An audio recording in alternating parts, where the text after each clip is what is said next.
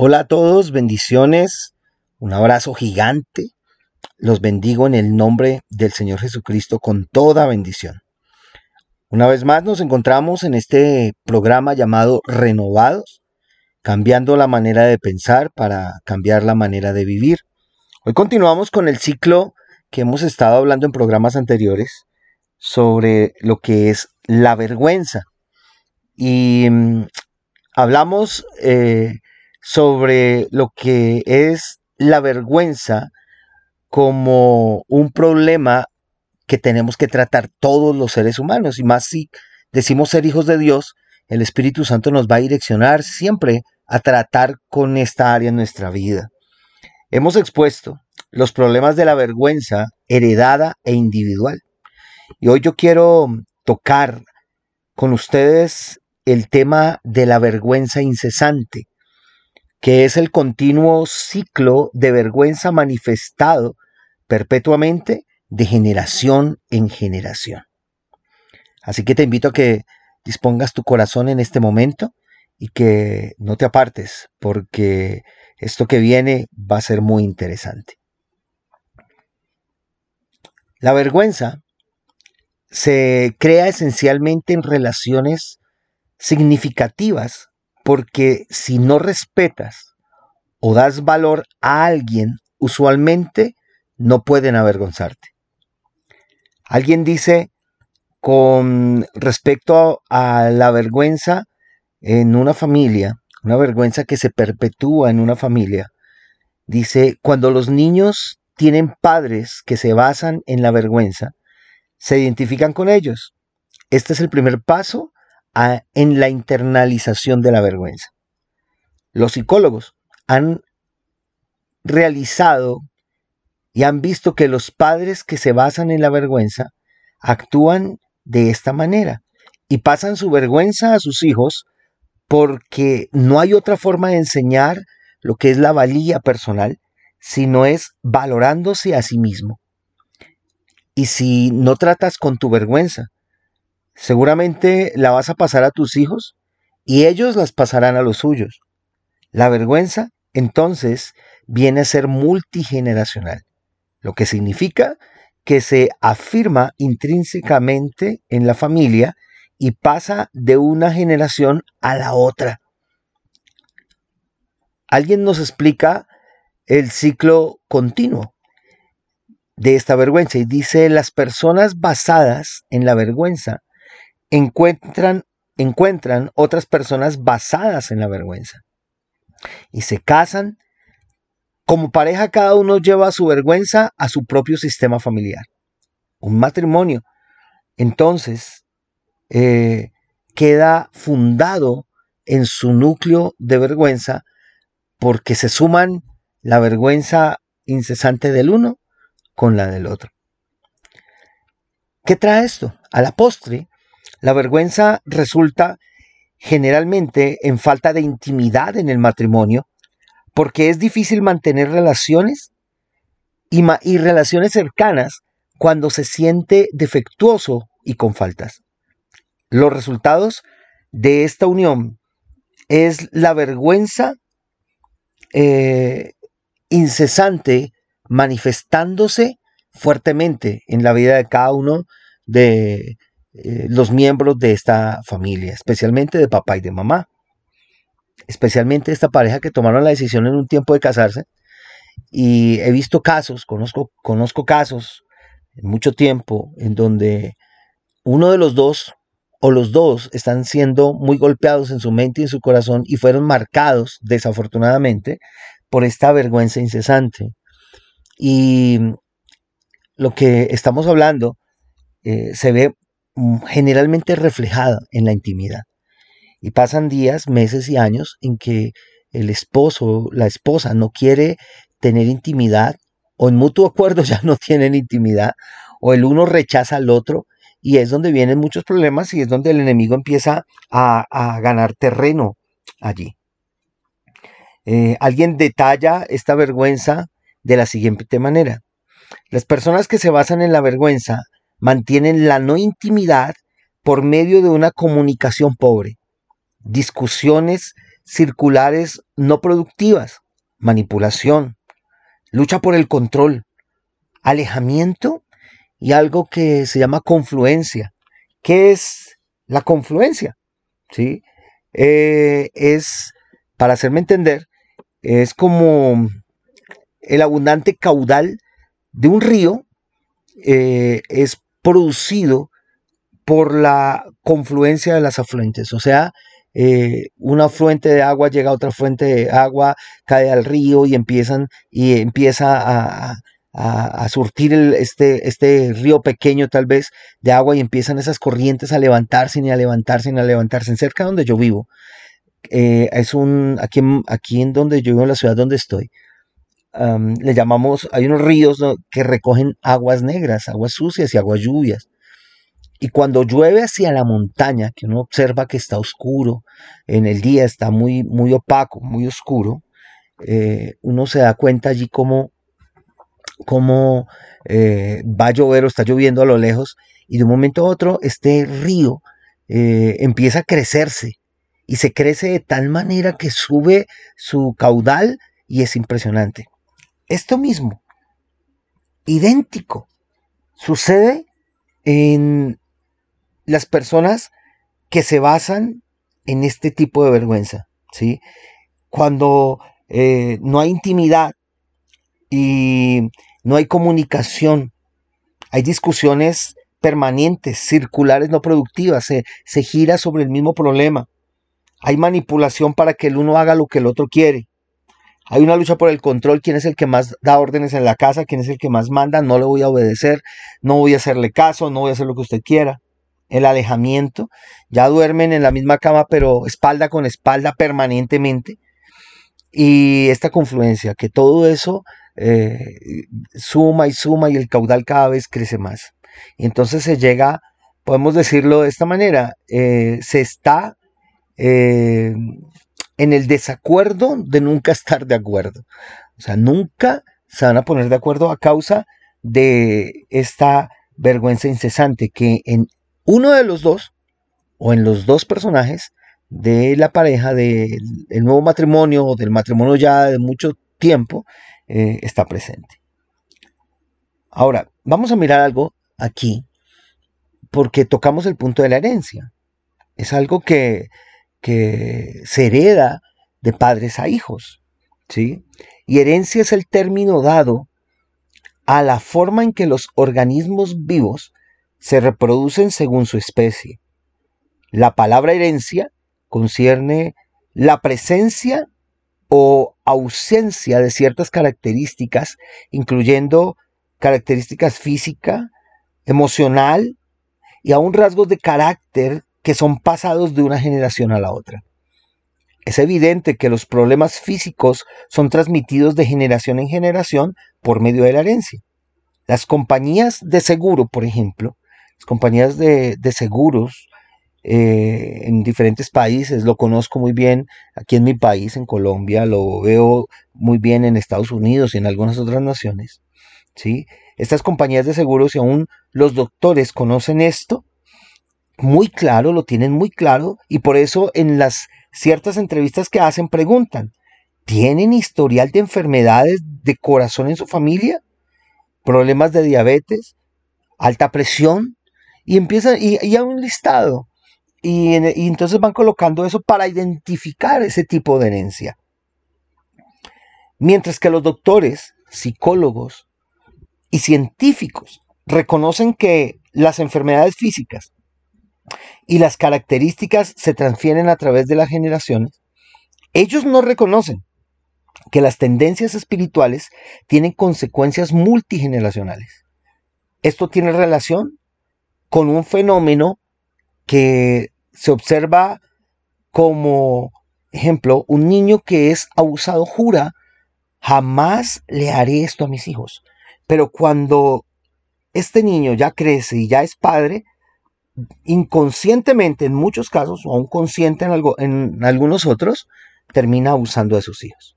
El hijo de un alcohólico toma un trago y se hace adicto para toda la vida el comportamiento criminal, la depresión, en fin, etcétera, etcétera, etcétera, en tantas cosas que podemos ver en, los comportamientos humanos, ¿sí? Parece que esto corre, eh, corre de generación en generación en ciertas familias y si analizan sus propias familias o familias que conocen, familiares cercanos, vecinos, se dan cuenta que pasa lo mismo. Si ve que el papá era esto, si ve que el hijo es esto y ahora el nieto es esto, se enfermó de tal cosa, es, eh, eh, también el abuelo se había enfermado y el hijo también se está enfermando, cosas así. Entonces son cosas generacionales que encontramos y, y esto se transfiere.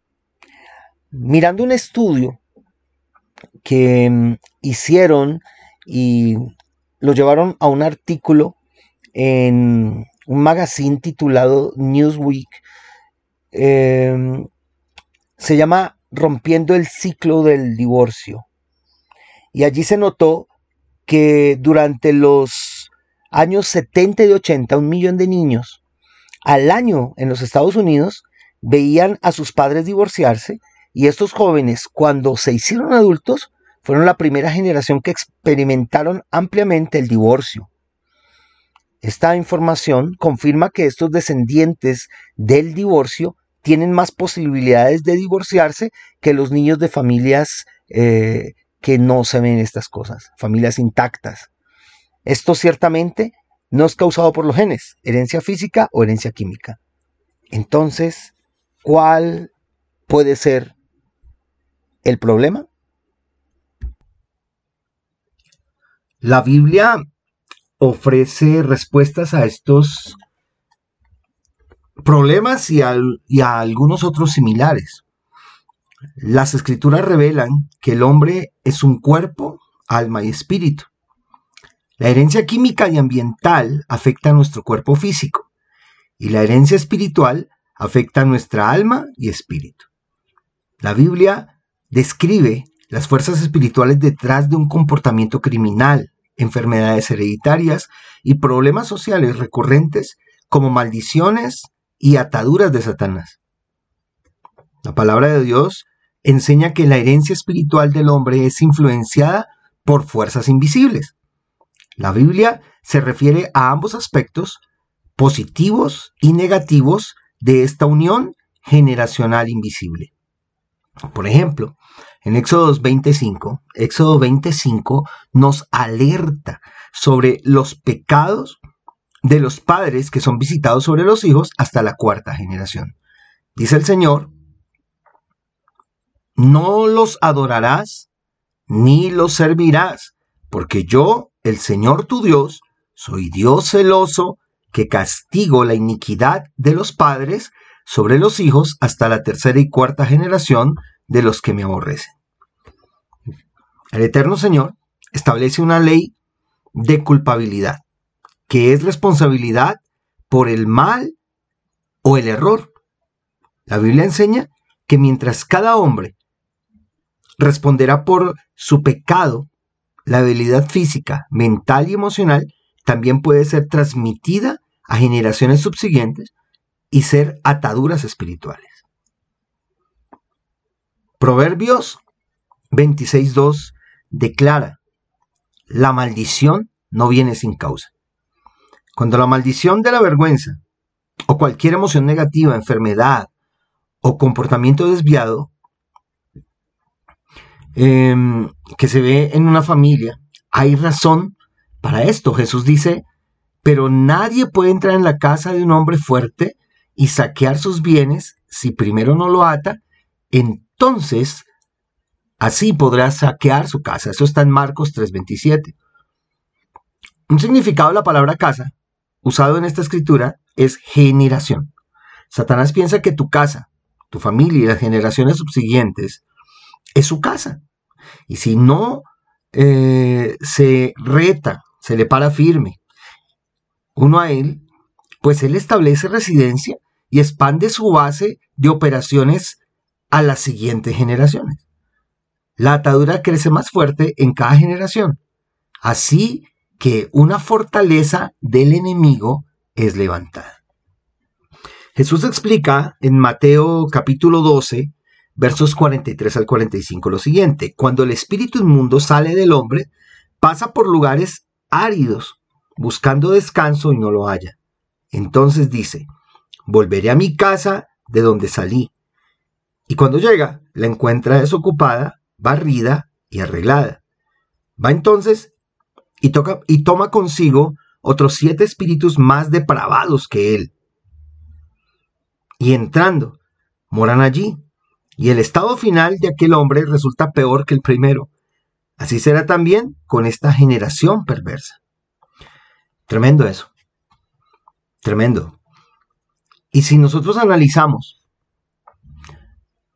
alrededor de nosotros, aún en nuestra propia vida, nuestra familia, vamos a encontrar que esto es una total realidad.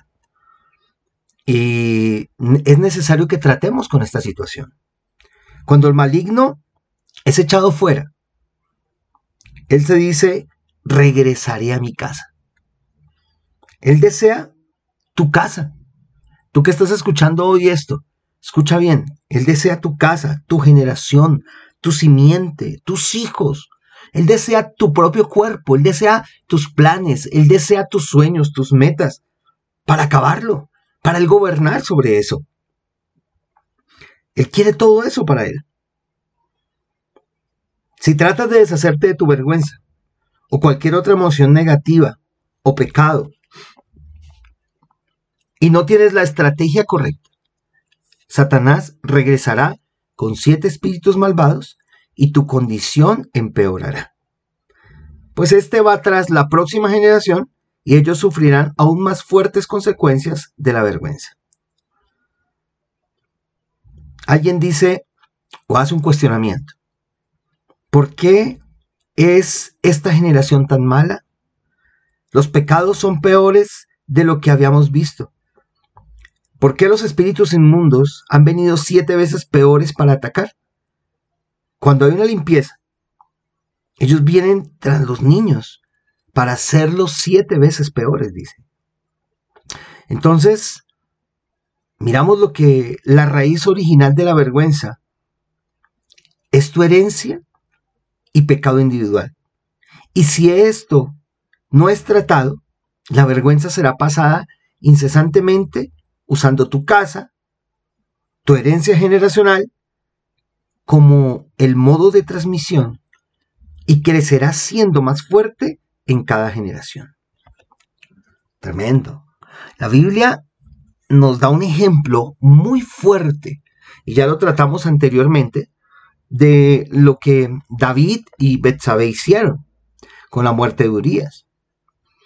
Y encontramos que poco tiempo después eh, del adulterio de David con Betsabé y poco tiempo después de la muerte de Urias, eh, vemos pecados similares en su descendencia, siendo cometidos por los hijos de David. La maldición fue pasada y el ciclo de la, de la vergüenza continuó. Y aquí vamos a mirar el ciclo de la vergüenza de David. Segunda de Samuel, capítulo 13, verso 1 y 2 dice, después de esto, Aconteció que teniendo Absalón, hijo de David, una hermana muy hermosa que se llamaba Tamar, se enamoró de ella. Amón, hijo de David, y Amón estaba tan atormentado a causa de su hermana, de su hermana Tamar, que se enfermó porque ella era virgen y le parecía difícil a Amón hacerle cosa alguna. Encontramos al hijo de David, Amón, tentado con el espíritu, eh, perdón, tentado por el mismo pecado de su padre que afectó su vida espiritual y afectó el espíritu de Amón también, su vida espiritual también, teniendo lujuria con una mujer que no podía tener. Con la ayuda de un astuto primo llamado Jonadab, Amón hizo un plan que podía compararse con la artimaña que David hizo por Betsabé. Amón pretendió estar enfermo y cuando el rey David vino a verle, él pidió, por favor, deja que Tamar, mi hermana, venga y haga unas tortas para mí. Así que David envió un mensaje a Tamar diciendo, ve a la casa de tu hermano Amón y prepara comida para él. Cuando Tamar llegó, Amón estaba acostado, fingiendo su enfermedad, así que ella le cocinó algunas tortas y las puso delante de él. Entonces Amón le dijo a las otras personas que estaban en la casa, que todos salgan, menos Tamar. Segunda Samuel capítulo 13 versos 10, 12 dice, entonces Amón dijo a Tamar, trae la comida a la alcoba para que yo coma de tu mano. Y Tamar tomó las tortas que había hecho y las llevó a su hermano a la alcoba. Cuando ella se las llevó para que comiera él, él, se, él le echó mano y le dijo, ven, acuéstate conmigo, hermana mía. Pero ella le respondió, no, hermano mío, no abuses de mí, porque tal cosa no se hace en Israel. No cometas esta infamia. Y sin importar su súplica, Amón violó a Tamar y después le dijo que se fuera. Cuando ella rehusó irse, hizo que un sirviente, la echara fuera. Tamar puso ceniza sobre su cabeza y rasgó sus ropas como símbolo de pena y se fue llorando amargamente. Cuando Absalón, el hijo de David, supo lo que había hecho Amón, se enojó mucho y planificó la muerte de Amón, en venganza por lo que éste había hecho. Entonces encontramos que la vergüenza de David había pasado a sus hijos. Tremendo. Ahora, yo quiero que por un momento, tú que estás escuchando esto, te remitas a esta época y piensa que tú eres alguien que está viendo todo, o sea, que tú eres un simple observador. Date cuenta de la situación tan macabra que se vivió en ese momento. Y lo que David hizo, y, aún David fue tratado por Dios, y, David eh, eh, pierde este hijo que estaba, que, del cual estaba embarazada eh, Betsabé. Ellos pierden ese bebé. Pero esta situación continuó fuerte. Porque hay que tratar, realmente hay que tratar con estas situaciones. Imagínense la vergüenza de David, lo que él sintió, él sintió dolor, sintió tristeza y tal vez vino a su mente el recuerdo y el enemigo lanzó dardos diciéndole, tú hiciste esto, ahora mira todo lo que tus hijos hicieron. Y cuando uno no trata Escúchame bien, cuando uno no trata con la vergüenza.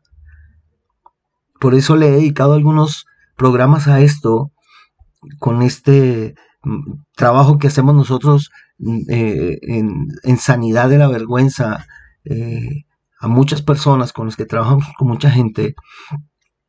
Yo quiero compartirlo contigo. Es necesario tratar con esto. Es sumamente necesario que tú trates porque el Señor no nos dio un espíritu de, cobardía, de miedo, de vergüenza. El Señor nos dio un espíritu de poder, de autoridad, de dominio propio. Y Él quiere que seamos libres de todas estas ataduras y de todas estas maldiciones. Ahora la pregunta que te hago es, tal vez reconoces esta vergüenza que ha sido pasada a tu vida de generaciones anteriores o que estás pasando a tus propios descendientes? Entonces viene una nueva pregunta. ¿Hay esperanza para romper este ciclo de vergüenza sin fin que la sociedad ha vivido? Que tal vez tú has vivido como yo la viví. Hay que permitirle al eterno Señor en oración, en adoración, en momentos en los que uno puede llegar y decirle, Señor, ¿sabes qué? Esta situación es muy complicada. Y hoy yo quiero tratar con esta vergüenza. Hoy yo quiero tratar con esta área. Esta historia de David es increíble porque aumentó la situación.